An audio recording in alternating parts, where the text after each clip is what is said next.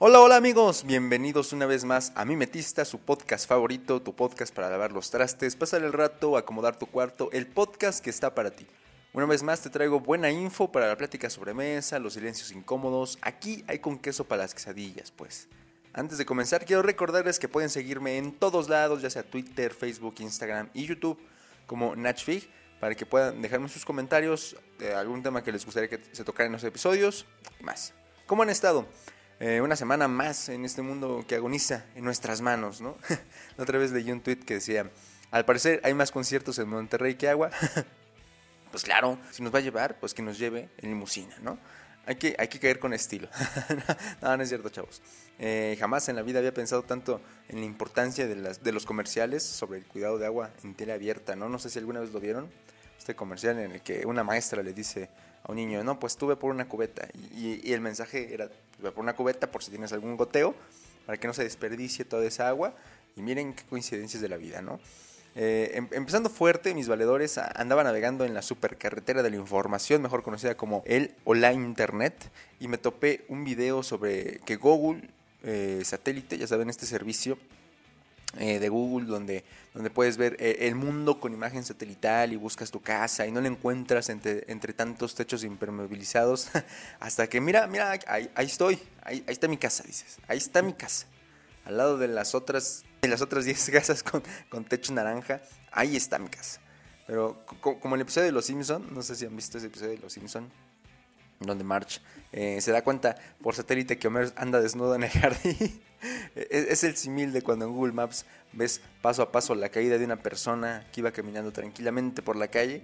Pero regresemos al tema. Al parecer hay una especie de línea de tiempo en la que podemos ver cómo se ha transformado el mundo a lo largo del tiempo.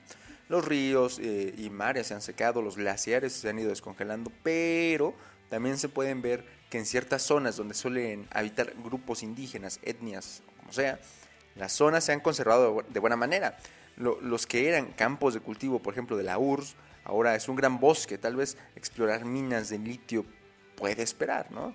Bueno, eh, entre otras cosillas, las sorpresas no se acaban, ya nada puede estar por debajo del 2020, sus fantasmas recorren nuestras paredes, los veo todos los días en el espejo al despertar, maldita sea, porque ya han saltado con una nueva alerta de enfermedad la viruela del mono, simplemente viruela, como la conocen los monos, supongo, no creo que le digan nuestra viruela o la viruela de acá, ¿no? Eh, otra enfermedad que anda dando su World Tour, esto ya parece el fin del mundo World Tour, ¿no? Sale una, sale otra, una emergencia aquí, una emergencia allá, bueno, aunque hasta el 21 de mayo del 2022 solo se tenían 92 casos a nivel mundial, pues yo creo que ya andamos medio ciscados, ¿no? Por el COVID. Pasa que vas al súper y de repente un señor anda tose y tose jugando con su moco y ahí nada más respirando duro para regresarlo. Ay, mano, ya, ya enciérrate, nada más saliste a matar gente de veras. Ya la gente loca de veras, o sea, la gente reacciona muy fuerte a ciertas cosas, ¿no? Este virus se transmite para, para la gente con, con, contacto directo con la sangre, eh, líquidos corporales, lesiones en la piel o mucosas de animales infectados. Pero, ¿cómo voy a saber si mi amigo está malito si de por sí dudo a diario de su salud?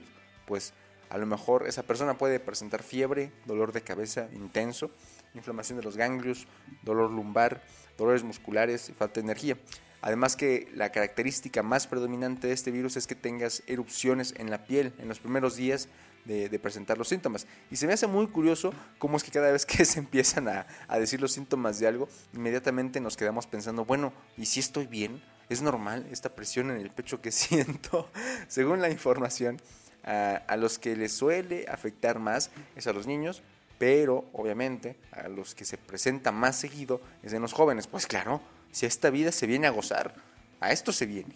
Aunque esta enfermedad no es nueva, eh, déjenme decirles, porque se tiene registros de su existencia desde 1970 en el Congo y según algunas fuentes, hasta ahora se tiene informado que los casos se encuentran en Australia, Bélgica, Canadá, Francia, Alemania, Italia, Holanda, Portugal, España, Suecia, Reino Unido y Estados Unidos. Miren, no es como que tenga tanta propagación y sea tan fuerte, la verdad, pero pues ¿para qué le jugamos? No? La verdad es que eh, por lo que se ha investigado, por lo que se ha descubierto de la enfermedad, pues es una enfermedad eh, un tanto pasajera, sí se ha propagado en, los últimos meses, en los últimos días, pero llega a ser pasajera, llega a ser eh, un poco eh, rápida. Otro, otro caso que tiene este, este asunto de la viruela, se supone que desde sus, primeros, desde sus primeros casos se empezó a trabajar en una vacuna que quedó en el 85%, pero ya no se siguió con esa investigación, no sé por qué, quién sabe. Momento de, aquí es donde la gente conspiranoica dice, no, es que es un arma, güey, un arma de control mental, la viruela del mono, para que hagamos la, planeta de los simios, a eso vamos, a eso vamos. Pero, bueno, entre otras cosas, ¿quieres Bitcoin? ¿Quieres Bitcoin, mano? Te lo vendo, güey, te lo vendo. Y es que las cosas con las criptomonedas no han ido muy bien en los últimos meses, eh, se ha ido tornando más difícil conforme se avanzan ciertas dificultades mundiales, la guerra con Ucrania, que no parece soltarse, la cuestión energética de Europa, el petróleo a nivel mundial, la inflación internacional, los cambios en Doctor Strange, que si la Jamaica, que si, que si los chatan, no, hombre, un relajo.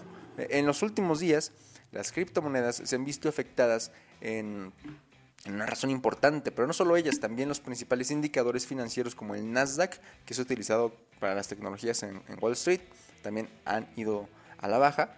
Sin embargo, esto no tendría tanta relevancia si no tuviéramos un ejemplo internacional de la importancia de saber en qué medida apostarle algo con la volatilidad que tienen las criptomonedas. Como por septiembre del año pasado, hubo un país, hubo un país que daba la sorpresa por sus decisiones económicas y cimbró a su pueblo y vecinos por la audacia del paso que estaban por dar. El año pasado Nayib Bukele le apostó al Bitcoin para que fuera una moneda de circulación oficial en El Salvador. Así, así de, así de yemas, ¿verdad? Así de yemas. Y recuerdo que esa decisión vino con muchas críticas del propio país y del organismo internacional, eh, Fondo Monetario Internacional, algo que ya habíamos platicado hace uh, mucho aquí, pero eh, pues desde septiembre más o menos, más o menos por ahí. Diciéndole pues que eso lo acercaría a los criterios para negarle préstamos, que lo pondría en una situación difícil. Eh, con el panorama actual de las criptomonedas, todo parece indicar que la cosa iba en serio. Para poner un contexto, para abril del 2022, para el 28 de abril del 2022, el Bitcoin se encontraba en un precio en pesos mexicanos de 812.998 pesos. Uno, uno para el 26 de mayo del 2022 se encontraba en 581.589 pesos. Un poco más de un cuarto de su valor se perdió en un mes. En septiembre del año pasado, Bukele le, le metió 104.2 millones de dólares para adquirir solo 2.301 unidades para hacer la conversión. Para esas unidades, ahora tienen un valor de 66.27 millones. O sea, pasamos de 104 a 66 en menos de un año. El Bukele le apostó muy cabrón, ¿no? Esta situación retumbó en el mundo y hasta en el Banco Central de Europa. Christine Lagarde, que es la presidenta del banco, hizo su sugerencia de que no le metas varo ahí, mano. Así dijo, así, igualito, pero en francés, ¿no? Eh, que, no valen, que no vale nada la vida, la vida no vale nada que por ahora el crecimiento del Bitcoin y de otras criptomonedas no representa un riesgo financiero sistémico, es decir, que, que, si las cripto caen a la mayoría de las bolsas internacionales, pues no les representa un golpe fuerte, pero si resulta que a alguien se le ocurriese meter una buena cantidad de dinero proveniente de sujetos importantes en el sistema financiero, ya sea bancos, eh, ya sea gobiernos, entre otras cosas, la situación cambiaría. Es como si el gobierno de México quisiera meterle dinero a una apuesta. Al fin de cuentas, ese es el riesgo de las criptos, son una apuesta. Tienen un riesgo importante y eso es lo que eh, ha evitado que se propague a las finanzas internacionales. El problema que se tiene en El Salvador es que se promete un rendimiento a los inversionistas que con el gobierno... Eh, confiando en la decisión sobre las cripto y ahora hay que pagar esos rendimientos. Por otra parte, todos los países tienen una deuda internacional que pagar. Todos, todos, hasta el más potente que veas, hasta Estados Unidos tiene mucha deuda. Y ahora, con dinero en caída, invertido en cripto, eh, reduce su nivel de solvencia, que no pueda pagar esas deudas internacionales. Aunque el dinero invertido no lleva a la bancarrota al país, eh, sí lo pone en una situación difícil que, no se hará realidad hasta que el gobierno decida cobrar sus bitcoins, el precio que sea. Allá afuera hay mucha gente como Bukele que le tiene una gran esperanza al bitcoin porque ha tenido un buen rendimiento históricamente, la verdad. Siempre está este dicho de si hubieras comprado Bitcoin en 2015 y no sé qué y no sé cuánto, sí sirvió, mucha gente hizo su fortuna de eso y no tiene nada de malo, pero ahora no resulta convincente, sobre todo porque si se cae ese mercado no tienes a quién reclamarle, a quién le pides que te asegure el dinero si no tiene regulación. Ese es el detalle y es algo que, están, están tocando, ¿no? No es meter el dinero porque sí, sobre todo si eres joven y quieres empezar a construir un patrimonio, que si te gustaría ahorrar para un auto o a lo mejor independizarte, no sé, no arriesgarías así tu futuro, ¿no crees? ¿Por qué ponerlo en donde las cosas no son seguras? No son, no son malas, siempre y cuando entiendas que ahí nada es seguro. A lo mejor al cabo de unas semanas lo pierdes, a lo mejor no, pero pues cada quien vea. ¿Quién somos nosotros para juzgar, no? ¿Quién somos nosotros para juzgar? Bueno amigos, ya no es sorpresa. Eh, ya todo el mundo lo sabe, en México se sabe, en China se sabe, la Santanera lo sabe, el uso y circulación de armas en los Estados Unidos de América, eh, los grandes patriotas, es un tema de polémica, es una discusión que al parecer no tiene fin aún. Cada país tiene un lado de, donde cojea, ¿no? Acá en México y en, gran parte de América Latina, pues está el problema de los cárteles, en Europa los grandes problemas de migración y el empleo, eh, en otro que si el autoritarismo, que si las guerrillas, que si las cuestiones laborales, pero el del gigante mundial es que tiene un problema con el control de armas en sus pobladores. Como saben, esta semana se suscitó un tiroteo en una escuela primaria a manos de un sujeto de 18 años. Algo trágico por obvias razones. En este episodio no vamos a hablar del acontecimiento, sino del panorama que ha ido creciendo con el paso del tiempo en el ambiente estadounidense. El control de las armas es algo que se ha debatido por mucho tiempo. Hay películas sobre ciertos casos, canciones, etc. ¿Qué tanta es la cultura de armas en los Estados Unidos? Pues miren, donde existe una Asociación Nacional del Rifle, pues ustedes podrán decir, y es que varios estudios han revelado que la situación armamentística en los Estados Unidos ha ido empeorando con el paso del tiempo. En el 2020 se registraron los mayores incidentes de tiroteo en los últimos años. Se contabilizaron 611 y en 2021 fueron 692, mano. Dos diarios en promedio aproximadamente.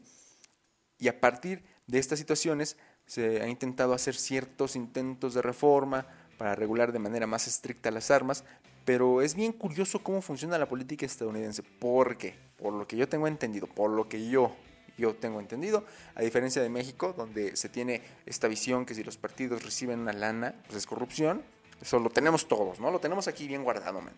¿Ves dinero que no es? Aguas ahí. Corrupto ese guay corrupto. en los Estados Unidos parece ser normal, o sea, es una aportación de los privados para el partido.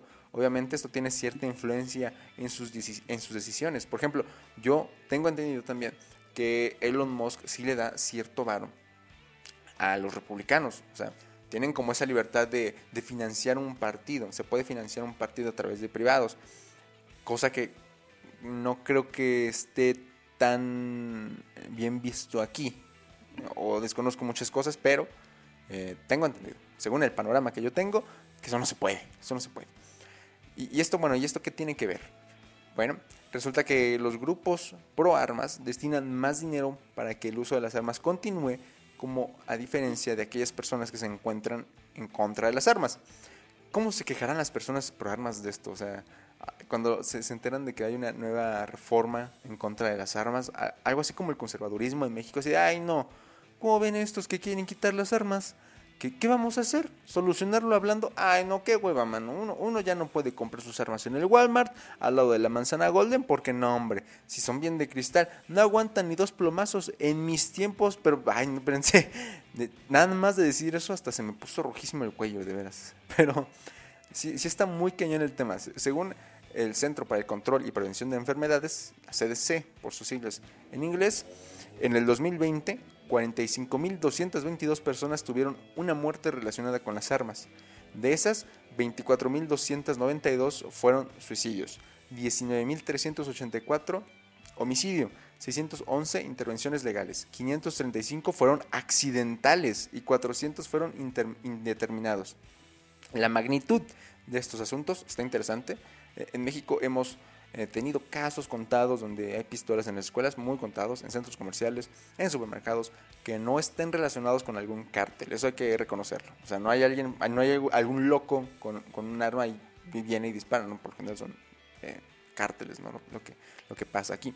Sin embargo, eh, en estos últimos meses se ha llevado un juicio entre México y Estados Unidos por el tráfico de armas hacia México. Porque es tan simple que las puedes comprar por línea, mano. Te llega de volada hasta la puerta de tu casa. Digo, el episodio anterior estaba el tema de las noticias fuertes hacia los niños, pero crecer en una casa con armas, wow, eso es otro nivel. Más, más cuando son estas personas fanáticas que hasta cuelgan sus armas y tienen su lugar especial para ellas. Quiero suponer que crecer en un ambiente así, pues puede hacerte más propenso, dependiendo cómo se transmitió por parte de los padres, supongo. Pero las probabilidades que estés envuelto en un accidente con armas de fuego aumentan, ¿no? Pues todos los países tienen su debilidad. Aquí lo ocurrido en Celaya, en Querétaro, gente cambiando de estado por inseguridad, en Zacatecas hay hasta un pueblo fantasma por el control del narco, pero por tanto que parezca, saber que la escuela es un lugar más seguro aquí que en Estados Unidos, pues nos da cierta tranquilidad. Y hasta aquí llegamos con el episodio de hoy. Espero que les haya gustado. Les recuerdo que pueden seguir en todos lados como Nachfig. Sigan el podcast en Spotify. Pueden suscribirse en YouTube para que no se pierdan también ningún episodio. Si prefieren, no sé, hay gente que prefiere estas configuraciones de audio en Spotify, en YouTube, no sé, pues cada quien. Pero muchas gracias por escuchar. Les mando un beso. Cuídense mucho. Hasta la próxima.